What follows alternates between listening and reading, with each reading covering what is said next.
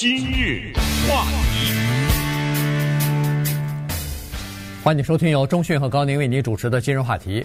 呃，我们都知道，在美国这个疫苗的注射情况呢，在今年的差不多四月份的时候达到高峰啊，这个每天的接种人数呢，呃，超过三百万，但是后来呢，就开始一路的往下走。呃，那么。为什么会出现这样的情况呢？呃，当然原因是多种多样的，但是其中有一个原因不可忽视，就是在网络上充斥着各种各样的关于呃疫苗的一些不实的消息和信息啊，所以呢，让人们呃越来越对疫苗接种以后呃对人体有没有造成伤害或者影响呢，就开始有了怀疑。于是有很多本来就犹豫不定的这些人呢，就更。觉得我还是等一等，观望一下再说吧。呃，就产生了这样的情况，于是这个呢就变得呃影响力非常大。以前可能还不觉得啊，但是现在发现，实际上呢，在除了在网络上的有一些主要的媒体呃和网站有这样的不实的消息之外呢，实际上在呃美国的乡村的一些，不管是地方性的报纸也好，是地方性的这个网站。啊，Podcast 播客或者是呃广播电台和电视台都有这样的消息，那这个造成影响累积起来，或者在一个州一个州一个县一个县的加起来的话，那影响就大了。对这个话题，今天讲啊，有一个很主要的原因，就是现在的情况比较严重。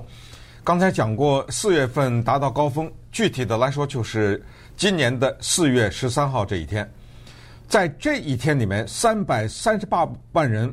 美国人注射了疫苗，在之前没有这么多人，之后也没有这么多人。之前一路攀升，我们记得当时疫苗刚出来的时候，我们有的人排队什么六七个小时什么之类的，对吧？对。啊，一路攀升，终于走到了四月十三号这一天，三百三十八万人在这一天注射了。但是从四月十四号开始，慢慢的往下滑了，滑到什么程度呢？滑到这个礼拜的时候呢，是。平均五十三万七千人一天，这个滑坡的幅度是百分之八十四，这么大的下滑，可能有人说，这个是人之常情啊，因为肯定注射疫苗的人越来越少啊，这个人就这么多嘛，你注射的人越来多越多，没注射的人越来越少，剩下的可不是越来越少吗？遗憾的是，它不是这个原因。注射疫苗的人越来越少，截止到现在达到瓶颈的原因，就是因为有很多人他选择不注射。可是现在，不管是 Delta 也好，还是各种被感染的人数也好，死亡的人数也好，咱们看到的是一个第五波的卷土重来的这么一种感觉。嗯，所以我们不得不再次的在今日话题里要。跟大家讲这个话题，顺便也告诉大家，今天早晨在《纽约时报》上，美国的前卫生部长就是 Trump 在做总统的时候，那个卫生部长 Alex Azar，他愤然的写了一篇文章，在《纽约时报》，他所谓的愤然，你可以从他的文章的语气当中看到他对这件事情的极度的焦虑和不满。这个文章的名字就是当年。那一个急速研发疫苗，那个叫做 Operation Warp Speed。他说：“我是主要的工程师。”他说：“我要对所有的美国人传递一个讯息，这个讯息就是病毒是不长眼睛的，病毒是没有党派的，疫苗也没有民主党的疫苗和共和党的疫苗，疫疫苗也是非党派的，病毒不分红州蓝州。”他说：“我对。”我的共和党人的内部的人，我对我的保守派的人，他们对疫苗的拒绝和散播的一个假新闻，极度的不满。然后他接下来就说了，他说这个急速研发的疫苗是政府花了大钱下去的，不是什么。Pfizer 啊，什么这些公司是政府的大钱花去的。有有些人说说这个疫苗没有被正式批准，只是临时的批准、紧急性的批准，所以我不敢用。他说你们不了解医学，像 FDA 这种，他说为什么到现在没有批准这三种疫苗，是因为他们对这种疫苗有极高的标准，他们需要长时间的观察和数据，那个时间是非常漫长的，所以当他们紧急批准的时候，是一定符合了很多的标准。这个标准之一就是一个四十二天，就是最晚一个人疫苗打了之后出现什么异常的反应，不会超过四十二天有恶性的反应。所以现在一一亿六千万美国人都已经打了，多少人超过了四十二天呢？对不对？所以不用担心。那么他最后的一个数字是有点触目惊心。他说百分之四十三的共和党人，要不就不打。要不就选择永远不打，要不就是拒绝啊，要不就选择永远不打。相比之下，只有百分之十的民主党人是这样的态度，这个差的太大了。保守派和自由派差的太大啊。他说，川普总统本人也打了。他说，我现在唯一后悔的一件事情是当时川普去打疫苗的时候没有在电视上去打，让全美国人都看到。他说，这是我唯一。大家觉得后悔的一件事情，不像当年当年五十年代的时候，Elvis Presley 猫王，对对，上到电视上，上 Ed Sullivan 的那个节目上，啪的一下撸起袖子，让全美国人都看他打。你知道猫王的这一打，这影响力不得了啊，对不对？嗯、对我们昨天说一个吴亦凡还有五千多粉丝呢，对不对？五千多万啊，对，五千多万粉丝呢。所以为什么他给这么多产品代言？他说一句什么产品好，那绝对的是有影响力的，对不对？对。所以大家今天呢，一定要认真听，然后一定要战胜假新闻和那些不实的各种各样的理论。对。呃，有一些呃地方性的这个媒体或者是网站啊，比如说 Phoenix 的呃 Freedoms Free 呃 Phoenix 啊，或者说在这个 Atlanta 呃叫做 Business Journal 呃 Journal 是亚利桑那嘛？亚利桑那，一个是呃一个是这个。啊不，一个是凤凰城，是亚利桑那的，呃，另外一个就是呃就是亚特兰大嘛，这个是在乔治亚州啊。这两个呃地方性的这个媒体呢，他们在三月份的时候呢，共同刊登了一篇同样的文章。这文章的作者呢叫做 Joseph Mercola 啊，Mercola 也是个医生，对，但是呢，他是现在呃呃在分析这个假新闻和假的消息的时候呢。他是一个非常主要的一个叫做假的信息的传播者，在三月份刊登的这篇文章，他写这篇文章呢，他是说他把这个疫苗啊，呃，因为现在采用的是新的技术制作的这个疫苗，所以他把这个疫苗呢，呃，比喻成，相当于叫做基因疗法，然后他是说这种东西呃打了以后也没什么实际的用处等等，呃，散播这个消息。所谓基因疗法呀，他说的比较。可怕，就是来修改你的基因呢、啊，可能会修改你的 DNA 啊，你个人的这个 DNA 大概都会受到影响啊，呃，被被改变啊等等。然后一个月之后呢，他又写了篇文章，这两个媒体至少又都登了啊，又都呃转发了。呃，就是他是说这个这次的这个疫苗，或者说这个背后的叫 WHO 世界卫生组织是不可信的，原因是。他背后的一只黑手是我们美国的 呃这个亿万富翁 Bill Gates 比尔盖茨啊，说呃他在后面呃操纵着整个的这个呃疫苗行业。他关键说这句话，他有什么证据呢？问题在这儿，对不对？问题问题就在于说，他们讲这些话，他不需要证据，他也不需要什么呃这个 fact check 啊，就是这个查证他呃哪些话是对的，哪些引述的东西观点是对的。而且很多的受众啊，就是读了这篇文章和听了他的这个，比如说呃上节目邀请上节目讲话的这些人，他们也不需要，他们他们听了以后就觉得这是真的了，因为呃电台比如说或者电视台邀请他去上节目做嘉宾，介绍的时候说这是一个医生，这是一个医学专家，这是一个在这个领域当中有发言权的人啊，所以很多的。这个民众他本身对疫苗就存在有怀疑，或者这么说吧，有很多人实际上是因为不愿意打针，不愿意挨那挨那一针，害怕打针，这样的人很多。这两秒钟啊，心里头对，心里头他就心里头他就有这种犹豫，他就有这种哎呀，能不打我就不打吧，有这种。再再一听。呃，说是哦，有这个疑问，那个疑问，好家伙，这样一来的话，他更加深了他的这个恐惧嘛。但是还是我们还是真的想不明白，大家都是人，就是说政治观点不一样，怎么有这么多的共和党人不打呀？这是什么原因呢？这张老师对不对？这个保守派，因为假如啊，咱们举个极端例子，说他们的一个代表人物 Trump 说这个有问题，这疫苗那也就可以理解了，对不对？他的最大的代表的这个人物 Trump 都已经打了，而且 Operation Warp Speed 极速研究是他的呀，对，是 Trump 提出来的呀。他多少次在他任内都说要大家打呀，而且是说我们政府正在研究啊，放心啊什么之类的。我记得有一次还说什么连那个柯达公司都给叫进去研究，对不对？生产胶片的这种公司都让他去研究疫苗，但是从来没有在疫苗这个问题上有任何含糊啊。这些保守派的人。我都不理解，就是保守派的这些人，他们对疫苗的疑虑，为什么自由派的人没有？你知道吗？你说怕打针，只有共和党人怕打针吗？对不对？这不对呀，在逻辑上它不对呀。所以咱们就来看看这种假新闻。于是可能啊，追根溯源呢，可能还是得追到，就是人呐，他愿意听他的阵营的人讲什么话。那也就是说呢，在这个阵营当中，这个阵营当中有社交平台的 Podcast 也好，正式的电视台也好，广播电台也好呢，大大小小，在疫情之前呢，他们有自己的一个发声的渠道。那么然后呢，他们就跟踪这些人。于是这些保守派的人，他其实跟那个自由派的媒体一点关系都没有，他看都不看，啊，他听都不听。那么于是这些人呢，当疫情发生的时候，在他们的平台上有这种人讲话的时候呢，他们倾向于相信。那下一个问题是，还是这，就是为什么这些医生要跑到这些平台上告诉你说这疫苗是假的或者没用呢？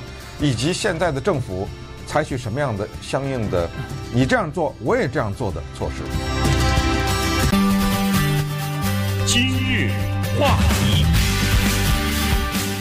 欢迎继续收听由中讯和高宁为您主持的今日话题。呃，这个假消息啊，实际上造成的影响比较大哈。我们在洛杉矶、在纽约大的都市里边呢，可能会感觉不到这样的情况。可是问题在更多的美国更多的这个乡村的呃地方呢，呃，很多的民众呢，他们主要相信的是当地的这个媒体啊，当地的电台呀、呃，广播呃，就是广播电视啊。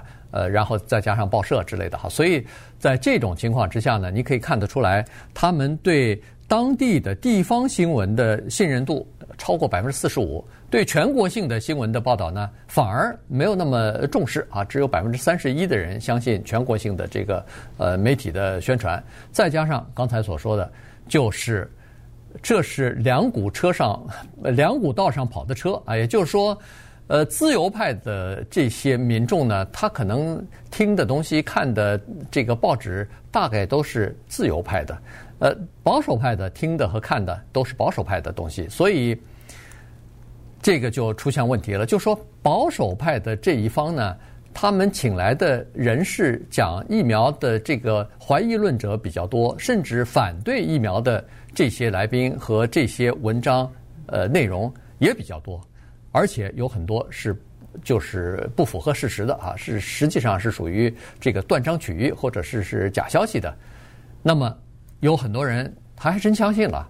你你觉得你不相信，我不相信，大概没人相信。哎，不是，在这个世界上真有人就相信有很多荒唐的事情，你我不相信的，他们会相信。我就说这个疫苗注射到你的身体里以后，实际上它是一个卫星跟踪器，从此以后你走到哪儿，美国政府都可以跟踪你。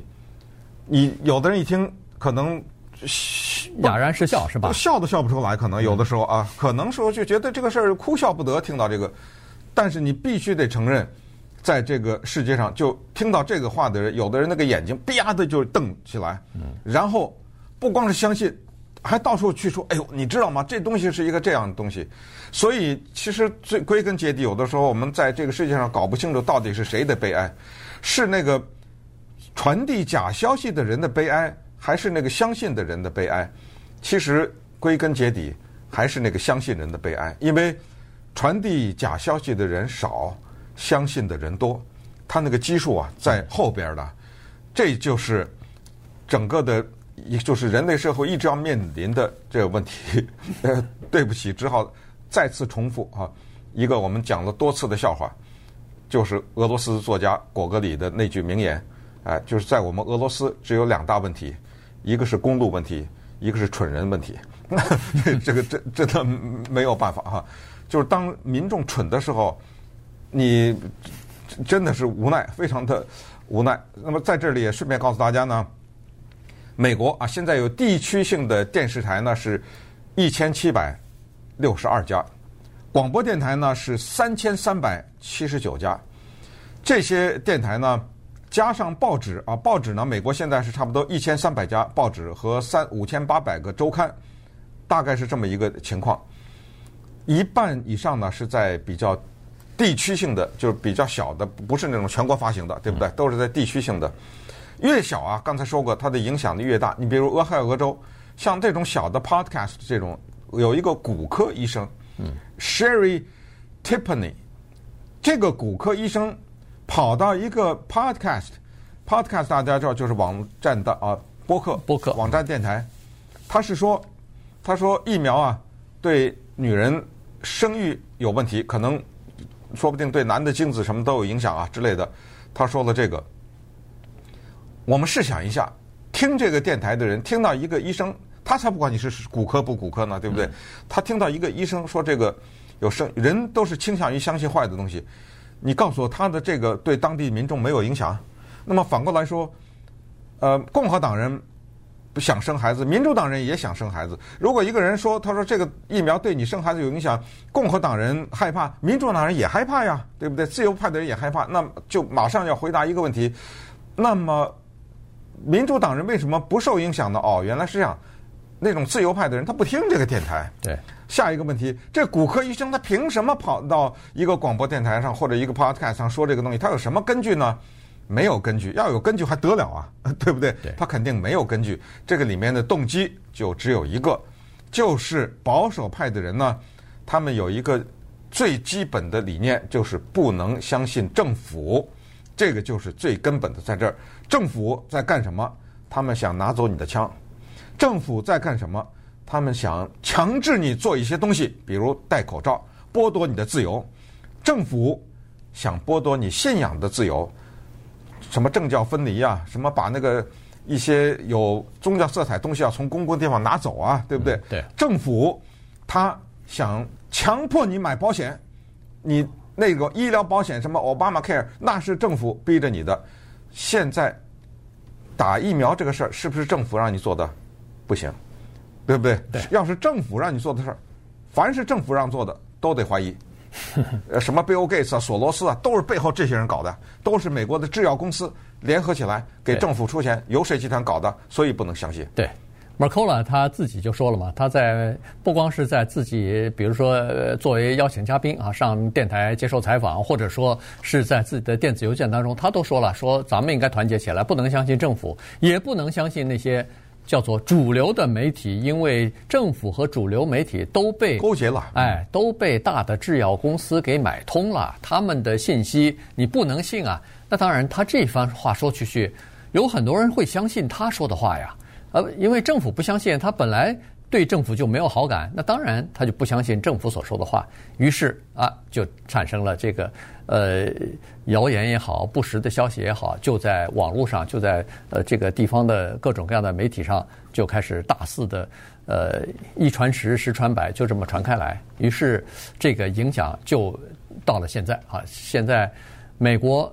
说实话，这么多的疫苗免费的给你打，有很多人他愿意花几千块钱买张机票到美国，就是为了打两针疫苗，然后再回去。嗯，可是我们在这儿。随便你到任何一个地方去打，甚至有的地方，包括纽约啊、什么加州啊，有些地方你去现在打疫苗还给你奖励呢，什么游乐园的票啊，一百一百块钱的那个礼券礼券啊什么的，都还给你奖励，不光是免费，还给你奖励。我们这帕萨迪纳二十块钱那个超市的礼卡呀，对礼卡，这这是我感觉上应该呃这么幸福的地位，就是说你呃政府给你花了钱让你打，你还不打，还还怀疑。真的是有的时候，你感觉哎呀，这个事情真的，这个世界上就是有各种各样形形色色的人，他他就是想法不一样。嗯，于是这个呢，就有一个人变成了一个缩影啊，可以说是挺典型的。Phil Valentine，他是田纳西州的一个广播电台的主持人，是当地一个广播电台。他在广播电台上不遗余力的宣传对疫苗的怀疑，甚至呢，他说了这个。他说：“我打疫苗也死，我被感染也死，可是我被病毒感染的那个死亡率啊，连百分之一都不到，所以我选择不打疫苗。那么现在大家问他一个问题：现在美国一亿六千万人打了，谁死了？嗯，就是得新冠病毒死不算。我说谁因为打了这个疫苗死了呀？对，不对？好，他不一律的宣传这个，结果在七月份的时候呢，他一下被感染了。他的这个感染的情况很严重，是需要住院了。我们知道现在一般的感染绝绝对不让你住院，尤其是你打了疫苗以后，啊、对，更少。他没打呀，问题是？他没打，对，他就住院去了。截止到我们现在讲话的为止，我今天还没查是是是是时候还不知道，因为他现在在加护病房了。呃，不，他已经已经上了呼吸机了啊，已经上了呼吸机了。对，对，能不能过去就不知道了啊。这里面没有任何一丝一毫的幸灾乐祸的，只是告诉大家，就是说现在。这个就是发生了我们身边情况，结果这个 Phil Valentine 干什么呢？躺在病床上发推特呢，对不对？后悔了他，对，对后悔了。他就说：“哎呦，赶紧打吧。”他说：“现在我等于是现身说法了。” 对不，对，嗯，他就说，告诉他的听众，说是：“哎呀，我现在做的遗憾就是后悔的一件事情，就是没有早点告诉大家去打疫苗去。”他说：“以后我如果能康复，回到电台的第一件事情就是恢复，呃，就是呼吁我的这个听众啊，赶快去注射疫苗。”今日话题，欢迎继续收听由钟迅和高宁为您主持的今日话题。那面对这个网上各种各样的这个不实的消息，有关疫苗的哈，或者说是假新闻啊什么的，呃，政府怎么办呢？或者说是一些呃想要对抗这些假消息的专业人士怎么办呢？哎，白宫想了个办法，就是刚才。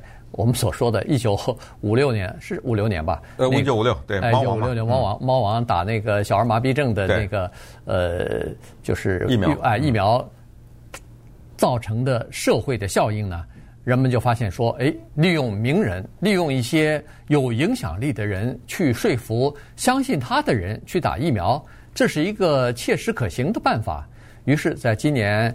呃，四五月份的时候呢，白宫就和差不多五十名，这个不管是在 YouTube 上、在 Twitter 上、在这个 Instagram 上，或者是 TikTok 上头，还有一个东西叫 Twitch 啊，Twitch，对 okay, 对，呃，就是在这些各种各样的社群媒体当中的一些网红啊，发出了邀约，邀请他们参加一个特殊的团队，就是全部由他们组成，然后呃，代表白宫。向他们的受众啊，他们的粉丝也好，他们的网上的观众也好，发出信息，就是呼吁大家积极的去赶快去接种疫苗。嗯，呃，疫苗的情况这样，刚才讲过，美国是一亿六千三百万左右啊，已经注射了疫苗了。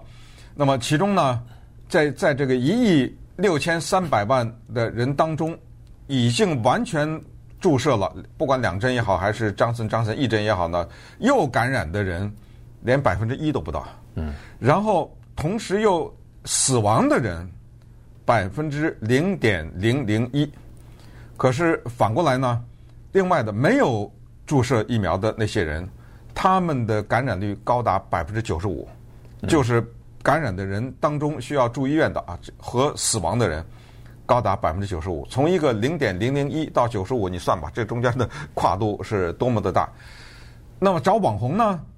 看来是白宫一个新的策略，也就是说，他下面啊有一些顾问啊什么之类，他们发现是这么一个情况，就是有年龄段的问题，比如说什么十二到十八呀，十八到三十九啊，五十以上啊这样啊，发现美国的民众啊，五十岁以上的人呢，注疫苗的人比较多，大概已经超过了三分之二了。可是再往下一点呢？当然，这也是可以理解。我们也知道，最从疫苗最流行的时候，我们也都知道什么年轻人比较感染的少啊，什么都是什么老人中心呐，死亡的人比较多，这些我们也是知道的。所以，十二到十七呢，这个年龄段的人比较受他们的重视。那么，什么人对十二到十七或者十八到三九有影响呢？就是在美国社会当中的那些大量的。我和高宁以及我们很多的听众从来没听说过的网红，他 之所以这么说，是因为他们生活在那一个区域里面，可能我们的第二代、第三代对他们比较熟哈。没错。哎，他们生活在那么一个区域里，首先它是纯粹的是英文，第二呢，这些网红，我不知道百分之多少，绝对超过半数不在那儿讲今日话题，你知道吗？嗯、讲什么化妆品啦，呃，讲什么时装啊，时尚 对对名人的生活，对，对讲那些名人的生活，讲些这种东西。可是你不要小看，如果他推一个什么产品的话，他建议一个什么事情的话，那是绝对有影响的。对。而且你也不要忽视这些人的影响力。其实，第一，他们的影响力非常大，有很多人在自己的呃，不管是 Instagram 还是 TikTok 上，你一查他的这个观众啊，他的粉丝群上千万，是，嗯、对，这个是非常了不起的，上千万。所谓的上千万，就是经常他发一个消息，就有上千万人看了，就看到了。呃，这个影响就大了哈，而且呢，他们说实话能吸引住上千万人跟随着他们，本身就是一个本事。呃，你比如说，其中有一个叫 Zilla，他就是 TikTok 上面的一个网红，有上千万的追随者啊，有上千万的这个粉丝，他呢就接受了这个。呃，使命了，因为他的那个呃，白宫的一个呃，就是呃顾问吧，呃，就就这个跟他的那个经纪人就联系了，说他愿不愿意参加这个呃宣传，就是打疫苗的这个是活动。那他是表示愿意的，他认为这个是个正正确的事情要做嘛，所以年轻人他就接受了。呃，接受这个以后呢，他马上就在自己的平台上头做了一次三十几分钟的一个采访。采访谁呢？采访 美国现在是最知名的防疫呃这个专家啊，福奇博士。嗯、那你看他的这个采访，就和一般的传统的电台的采访就不一样了。他的这个采访是做的非常的生动，非常的活泼，跳跃性非常大的这么一次采访。他会问这个福奇博士，哎呦，很多问题他都会问。他他会问福奇博士，我们现在打疫苗到底有什么好处啊？坏处是什么？我打了疫苗会不会第二次又被感染啊？呃，然后又会说这个，呃，我听说打疫苗对生育是有影响的哦。我我 我现在只有十十七岁，我还没男朋友或者我还没有结婚，我对这个事儿很担心哦。呃，你你得告诉我们到底是怎么回事儿？呃，他就会问的相当的直接，但是又非常活泼。一会儿又问，哎，你看我十七岁是是像。像十七岁的孩子还是像二十五岁的孩子，反正就是呃跳跃性的非常非常非常大，让人们看上去呢，既获得了一些官方的知识，同时呢又获得了娱乐，嗯，所以呢这个就特别有意思。你要知道，是一个十七岁的孩子访问一个八十岁的老者，对不对？对。可是呢，呃，福奇博士也很会玩这个游戏，你玩你那套小孩的东西，还问问。让我老头儿猜猜，你看上去大不大、多大呀、啊？什么之类的，对他也会玩，笑嘻嘻的，你知道吗？嗯、可是这种嘻嘻哈哈的过程当中呢，把一个讯息传递了。原来呢，这个布局发生在今年一月份，就在白宫里面呢，就有人提出来说，咱们找一些啊广告公司，因为咱们白宫也不可能直接去下去联系这些网红，找一些广告公司。这些广告公司呢，他们是知道。当今现在在美国的社会当中比较红的那几个人是谁？别说五十，可能五百都有，对不对？对他们就挑了五十个人，然后呢发电子邮件。呃，刚才说的 Ellie Zeller 十七岁，他是收到了白宫的电子邮件，是从一个广告公司发出来的。那么他看到以后，他欣然接受。可是请注意，也有一些网红呢就拒绝了，或者说他们就不出声了哈。他们就选择为什么呢？因为他们在意一种东西叫流量。嗯，这流量啊，你要想有的话呢，最安全的做法就是谁也不得罪。你知道，很多人为了保持他的流量，所谓流量就是每天有多少人上。他这个流量有两个东西至关重要：每天有多少人上去看一眼，这是一个流量。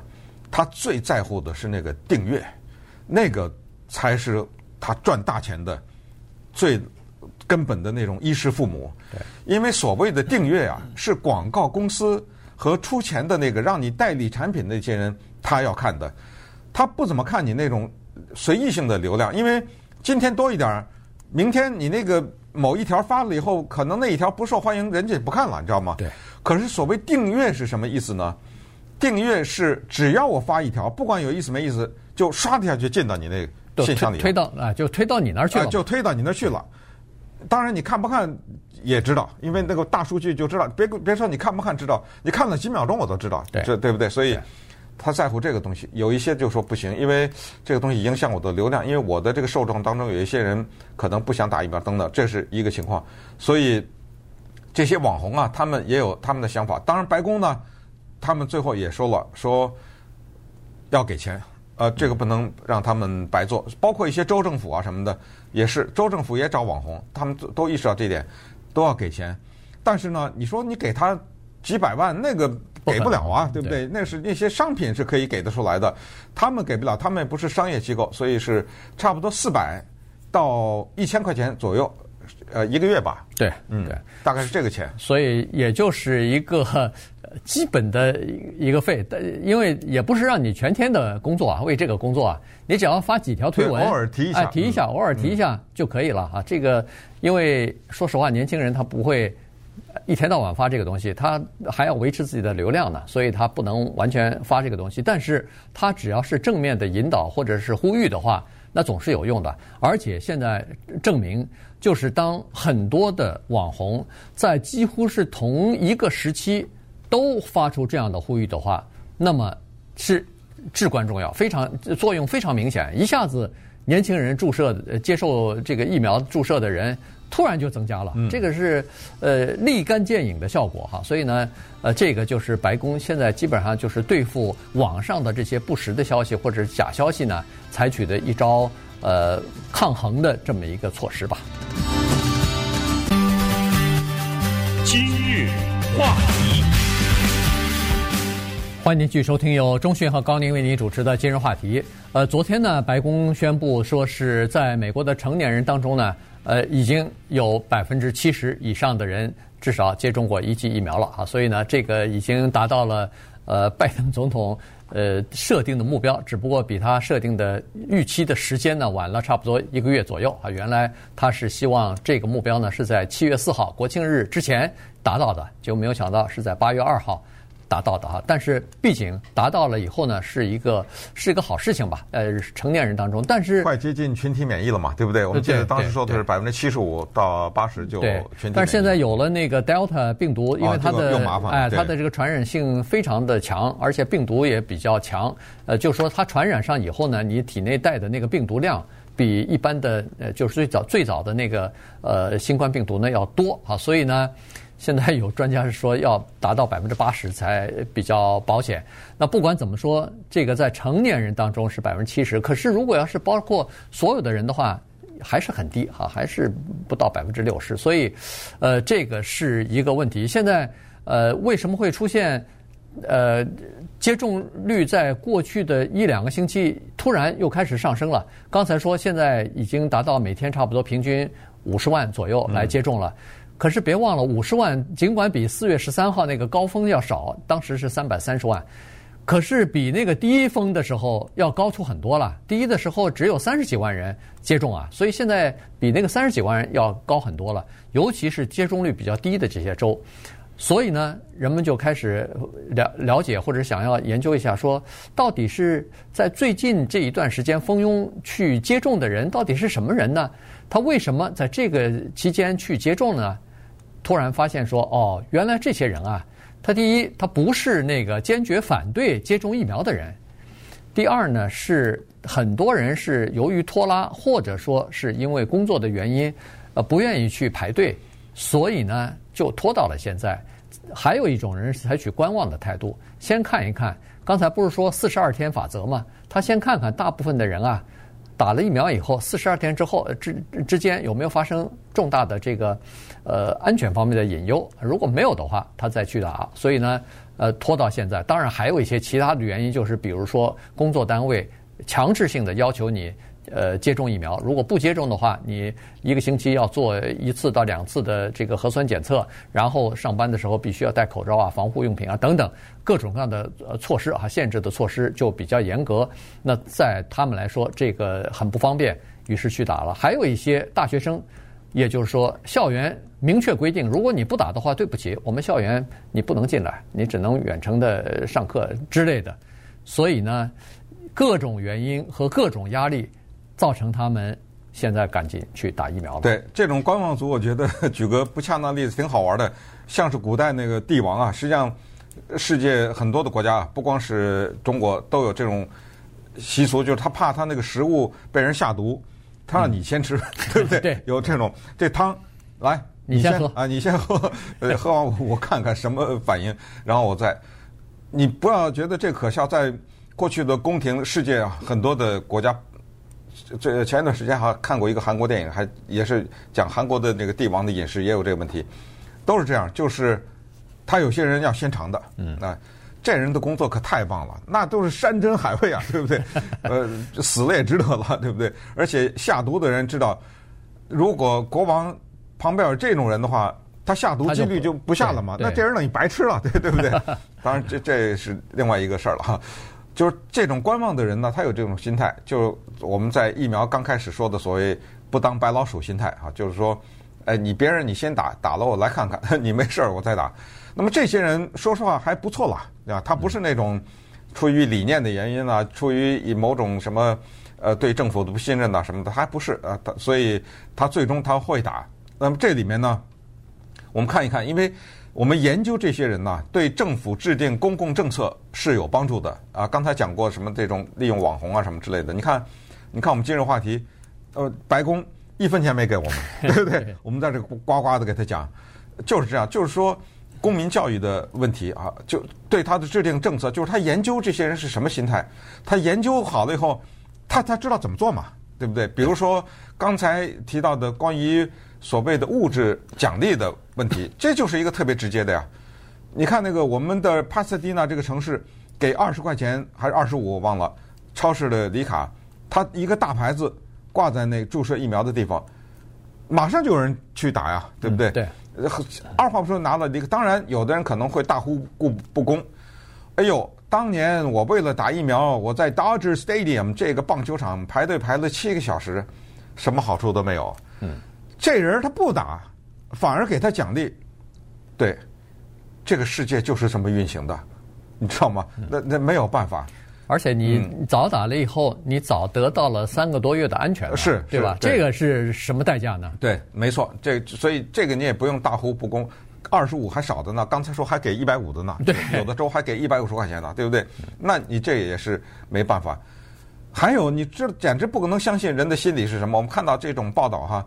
是有一个人，他去药店还是什么？一看那儿打疫苗，没人排队，他打了。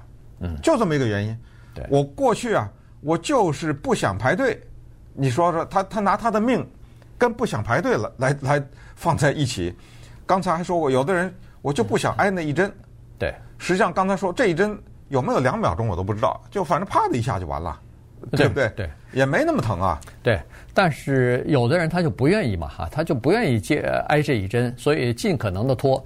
但是呢，发现一个非常有意思的现象，就是很多人是因为迫于家庭和朋友的压力，嗯，去打的。也就是说，在他的周围，他的家人、他的呃亲属全打了，他周围的朋友也都打了，就他不打。结果后来在朋友坚持让他打的情况之下，哎，就去打了。所以这个朋友也好，家人也好，确实有的朋友就是说，呃，家人尤其亲戚，你不打，我不让你来。对，这样的你呃，很多聚会你就不不受邀请了。对对，对吧？没打疫苗的人不能来。对，因为你来危险啊，对我们来说都都很危险啊。所以，呃，这个是一个挺大的原因。因为你看，有的时候是妈妈对女儿，有的时候是孩子对妈妈说。赶快去打疫苗吧，不打会死人的。呃，然后你一天这么说没关系，两天这么说没关系，一个月下来每天这么说的话，那你说他不动心才怪呢。他最后好好好打了算了，省得你每天跟我呃啰嗦。哎，还有也有这样的人，当然还有一种人就是什么事儿他都会拖到最后啊，基本上都是。呃，上学的时候交作业也是最后啊，拖到最后一秒钟。工作也是啊，有最后期限的话，他绝不会给你提前一天做完。那经常是这样，当然很多情况之下，他就会拖那个呃延期啊，就会到时候做不完了，没办法了。你拖到最后，他总有一些呃额外的或者说意外的事情发生，他就会拖到最后。所以有很多拖到最后的人去打了疫苗了。所以这种人呢，就是现在去打疫苗的人呢，还不是就是意识形态或者呃政治理念不一样，坚决反对打疫苗或者对疫苗产生很多怀疑的那些人还不一样。对，有一些州我们也知道，真的是刚才一开始说的前卫生部长说的红州、蓝州。实际上是病毒也好，疫苗也好，都没长眼睛，对不对？它并不区分。但是你必须得承认另外一个事实，就是真的有红蓝州之分。其中呢，你比如举几个州、五个州啊的例子，因为这个是白宫发言人 Jen Psaki 啊，他昨天吧，他昨天说的这五个州，你比如说阿肯色，这一听就挺保守的一个州，对不对？这是大南方。佛罗里达呃，绝对的保守的州。像呃路易斯安那、密苏里、内华达，这些都是比较保守的州。发现两个问题。保守的州感染率就高啊，因为他不打呀，对不对？对。对，所以我刚才为什么提到白宫发发言人？因为他就说，突然注意到，在刚才说的那五个州注射疫苗的人大幅度增加，这叫什么？这个不是因为给了一百五十块钱，也不是因为什么家里人逼，这个是被吓到了。对，没错，呃、是被吓的，因为这个 Delta 的病毒把他们吓到，一看可能听说谁是谁家又死什么谁死了什么之类的，对，被吓到了。所以人有的时候。吓他一下，可能也有点帮助。